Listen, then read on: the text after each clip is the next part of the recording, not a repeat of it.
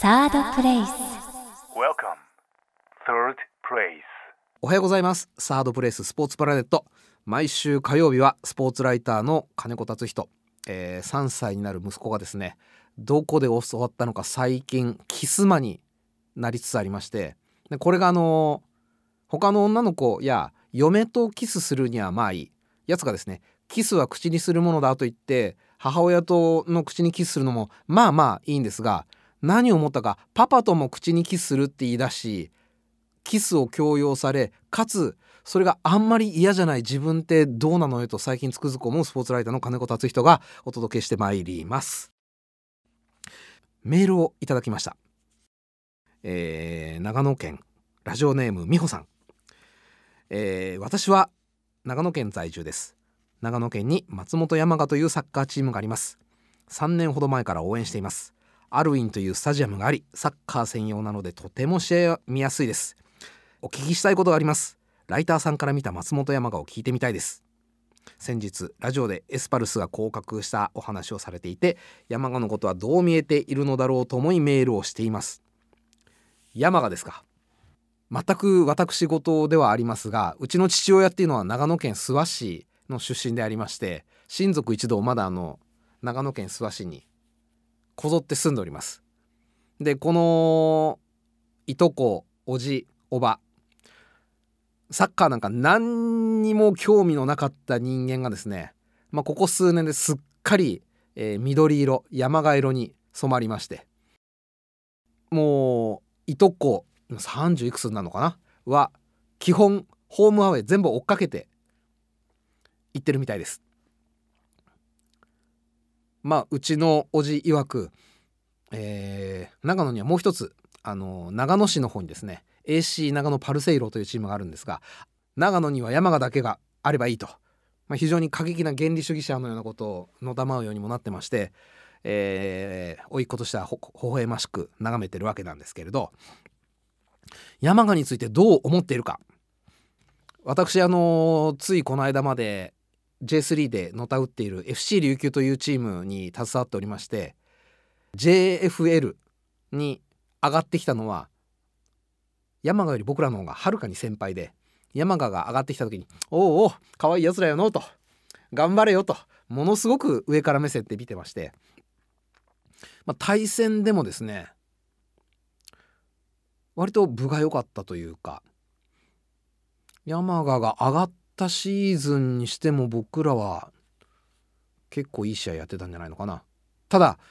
まああのスタジアムですね。メールにもありましたけどアルウィンというサッカー専用スタジアム。これがまあ本当にまあこじんまりとして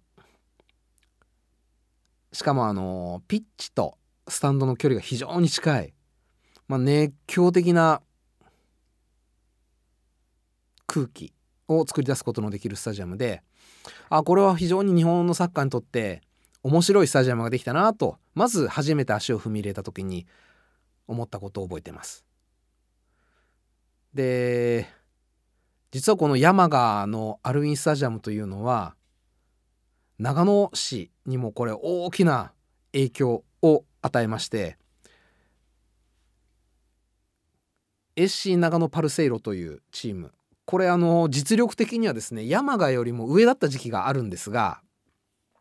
山賀の方にはサッカー専用スタジアムがあるでパルセイロの方にはないということで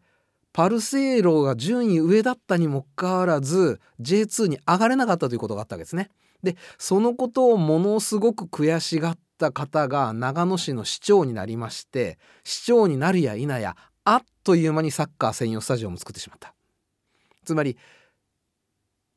山賀がそれこそ松本市市内の喫茶店で集まったおっちゃんたちが作ったサッカーチームだっていうことを聞いてるんですがそんなチームがサッカースタジアム普通2つ作っちゃったわけですよね。これも本当にすごいことだと思いますしで山賀が長野に及ぼした影響を見ていると今度あの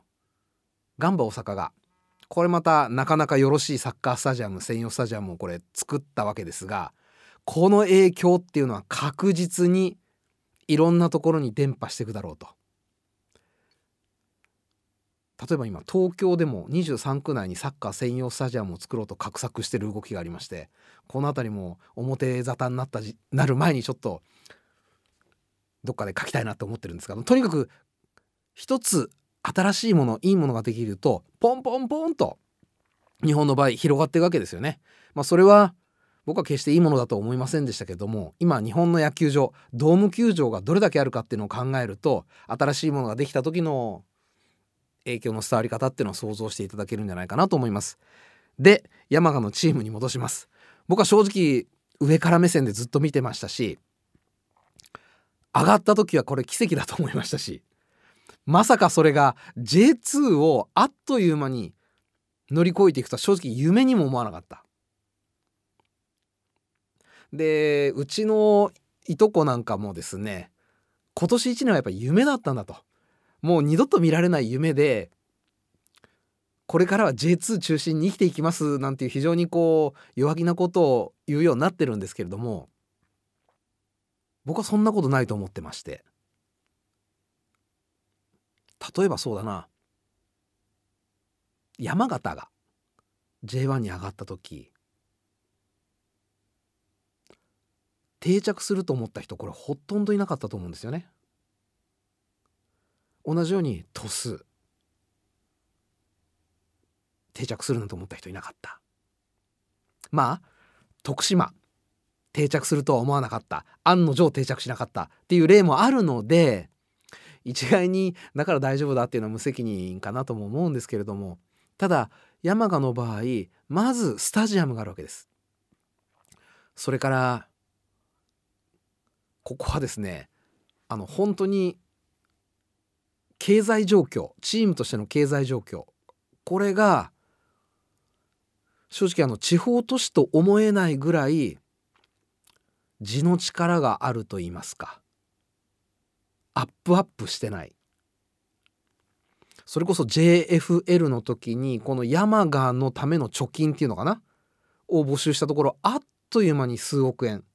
集まったっていうのを僕覚えてますし経済的に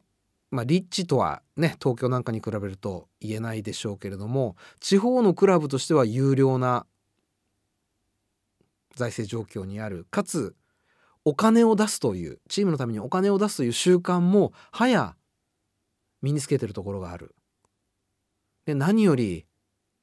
老若男女山鹿の勝ちにあれだけ熱狂する空気がある。で夢だとうちのいとこ言ってますもう J1 二度とないって言ってます言ってますが J2 に行ったら痛感するわけですああ J1 戻りたいでこの J1 に戻りたいっていう思いは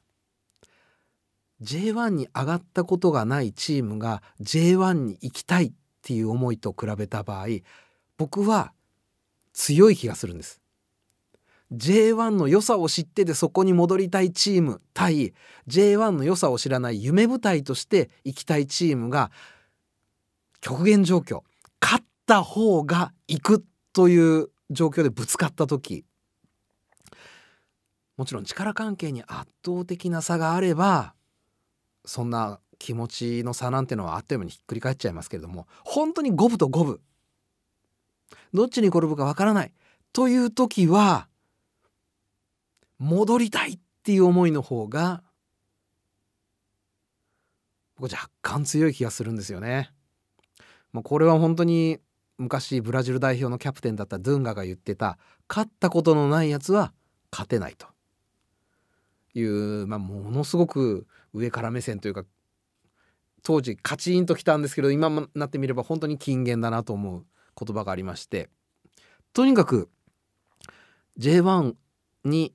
1年しかいられなかった。で J2 を1年で駆け抜けたのはあまりにも物事がうまくいきすぎたからでもうあんなことないかもしれない。そう思う気持ちはわかるんですが J1 を知ったということはこれ確実に山子の財産になる。で来シーズンの、まあ、J2 の顔ぶれ見た場合ですね。とにかく J1 でタイトル争ったタイトルを取ったチームはゴロゴロしてるわけですがで今シーズン J1 から J2 に落ちていくのが、えー、清水山形でありそれから山賀。つまりこの確実に上から落ちてきた3チームっていうのは上位を争うものなんですが次のチームのシーズンの J2 その中において山賀は、まあ、最強と言ってもいい立場にあるこれもちろん簡単な戦いにはならないでしょうけれども、まあ、決して悲観することはないんじゃないかなと。で特に今シーズンの山雅の場合本当にロスタイムの同点弾というかロスタイムの決勝弾っていうのをあまりにも多く食らいすぎた印象が僕はちょっとありまして、まあ、そこで本当にあと2試合3試合同点弾を許さないまま勝ち点3をゲットしてれば内容的にも悠々勝ち抜けできたんじゃないかなと。実際に上位陣との対決でも山川の方が一方的にやられたかっていうとそんなこともなくてですね。例えばそうだな東京との FC 東京との試合、まあ、東京はプレーオフに残るために何としても勝ちたい。山賀も生き残るためには勝たなきゃいけないっていう試合。これもう完全に山賀の試合でしたし、まあ、それぐらいの力があるチームだったと今シーズンの山川ですのでまあ落ちることによって有望な選手が流出する？残ってくれないっていうことはこれからあるかもしれませんし、ま、チームスタッフの中にも変動があるかもしれない。そうすることでゼロからやり直すという可能性ももちろんあるんですが僕個人としては結果 J2 に落ちてしまったけれども壊してしまうにはちょっと惜しいチームだったな今シーズンの山川と。そんな印象を持ってます。まああの反町監督とはですね昔から付き合いが長くてですねいろいろお酒も飲んだりしてましてすっかり反町さんの髪の毛が寂しくなってきてるのを見てストレス監督って大変なんだなと思ったりもしてるんですがまあ本当に方向は間違ってないただ運がなかったでこの運がなかったっていうのはここで、まあ、正直昨シーズンの J2 での山賀にはまあ本当にちょっと神がかったかのようなものすごい運があった月があったその時に借りたものを今シーズンはロスタイムのアディショナルタイムの同点弾であったり決勝弾で借りてたものも返したと。で来年からまた損得ないフラットな状態で。で他の顔ぶれ見れば十分に目指せる上を目指せるところにいると思いますので是非またあの早い段階で J1 に帰ってきてそれからまたレッツであったりガンバであったり迎え撃ってそれを緑の波で飲み込むようなそんな山川を見せてくれたらいいなと思ってますちょっと残念なのは J3 にいる長野がですね上がれなかったと。ということで山賀が J2 に落ちるんであれば長野に上がってもらって J2 であの激アツダービーオレンジと緑の真っ向衝突っていうのを見てみたかったんですがこれはちょっとまた先送りになってしまいましたのでいつかいつか僕としてはですね J1 の舞台であのダービーを日本中に見てもらいたい。でダービーっていいもんだぞと日本ダービーダービー言ってますけれど両方が均等にこいつらにだけには負けたくないって思ってるダービーって実はあんまりなくってガンバとセレッソそうなればいいなと思ってるんですがやっぱりガンバの方が上なわけですよね。歴史もあるし J1 でのタイトルもある。そういう意味では本当にバルセロナ対マドリードみたいなダービーっていうのはまだ日本の場合ないので長野のダービーぜひ日本のトップで見せてほしい。そのためにはまず山賀が勝って上に行って長野を挑発しまくってもらいたいと思いますし長野も負けじとそれについていって早く勝ち上がってきてくれたらなと